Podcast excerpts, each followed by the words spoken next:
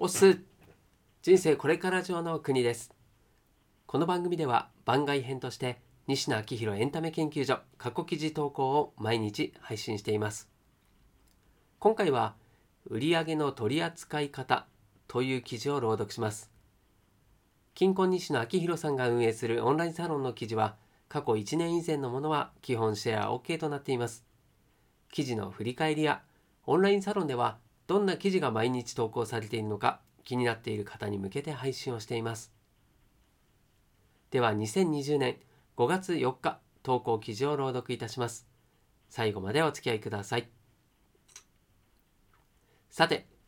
今日は売上の取り扱い方についてお話ししたいと思います。人を巻き込んで物事を前に進めるときには、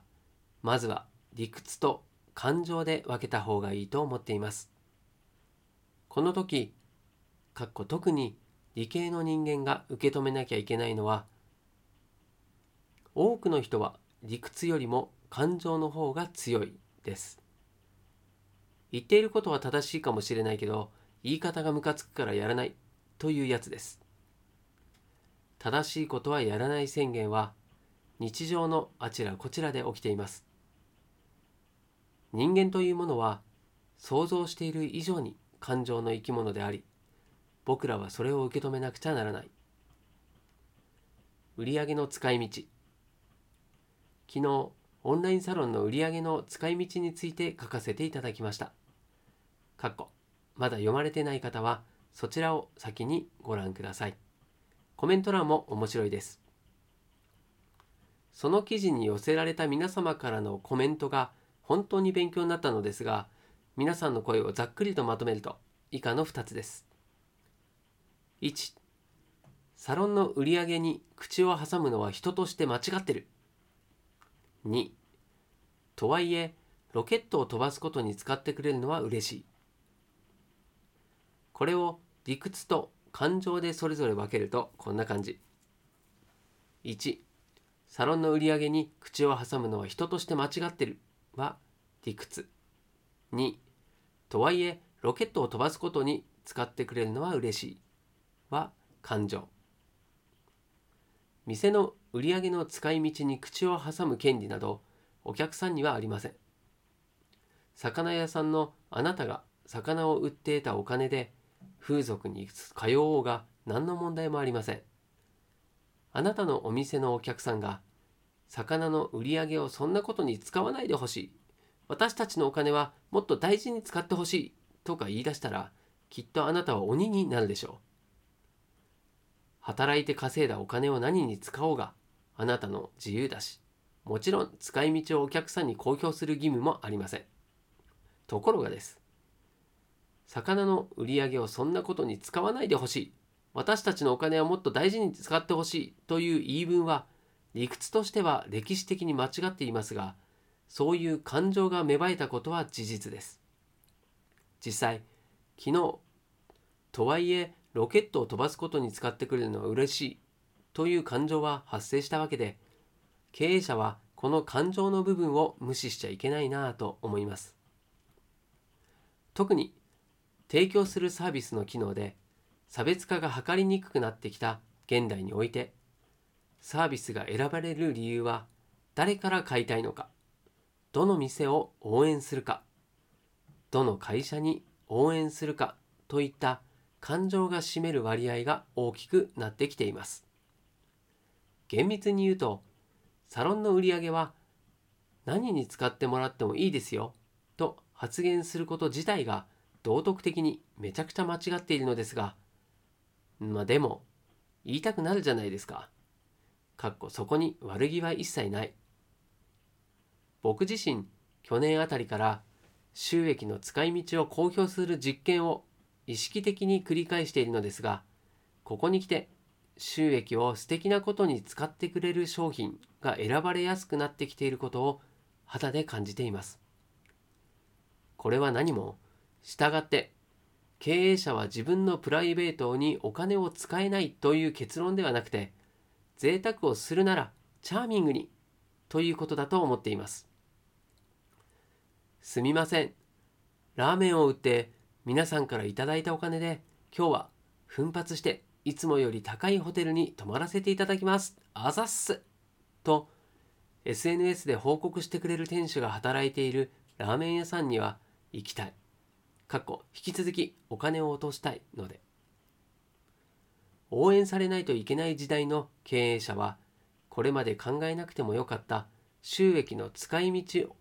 大喜利にも答えていけなくいかないといけなくなってきていることをじわじわと感じ取っています。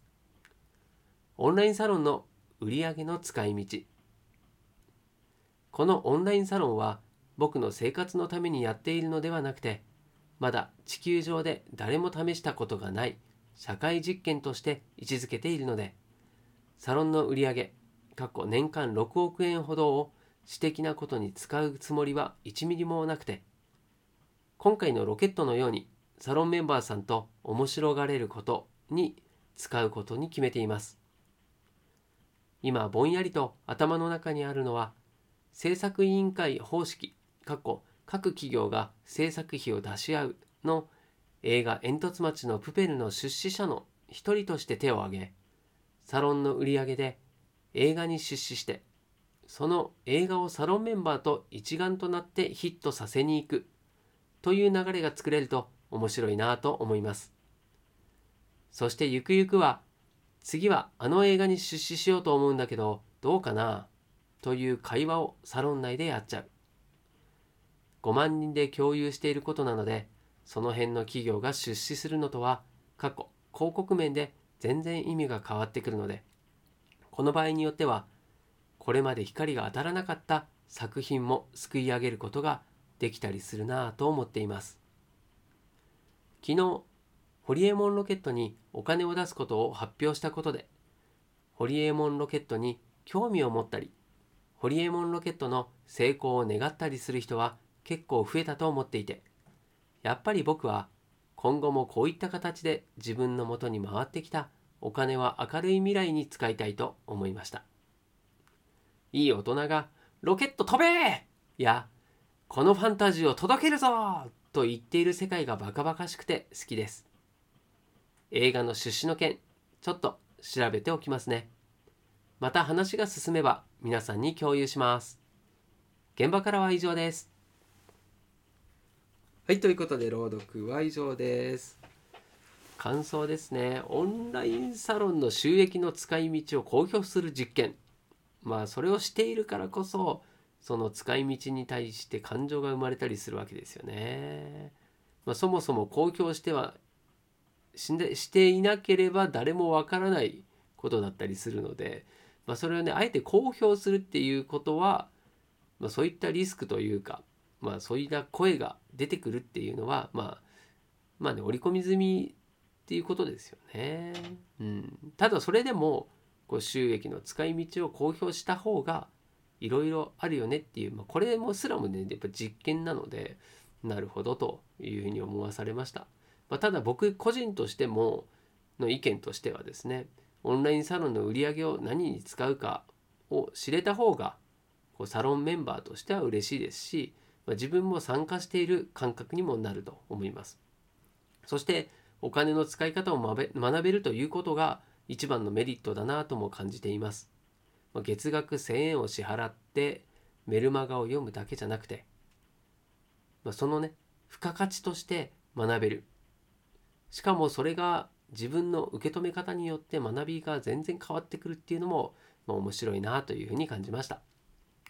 はい、ということで今回も最後までお付き合いいただきましてありがとうございます。こちらの記事がたくさんの人に届くようシェアしていただけるとまら嬉しいです。ではまた明日この場所でお会いしましょう。お届けは国でした。したっけね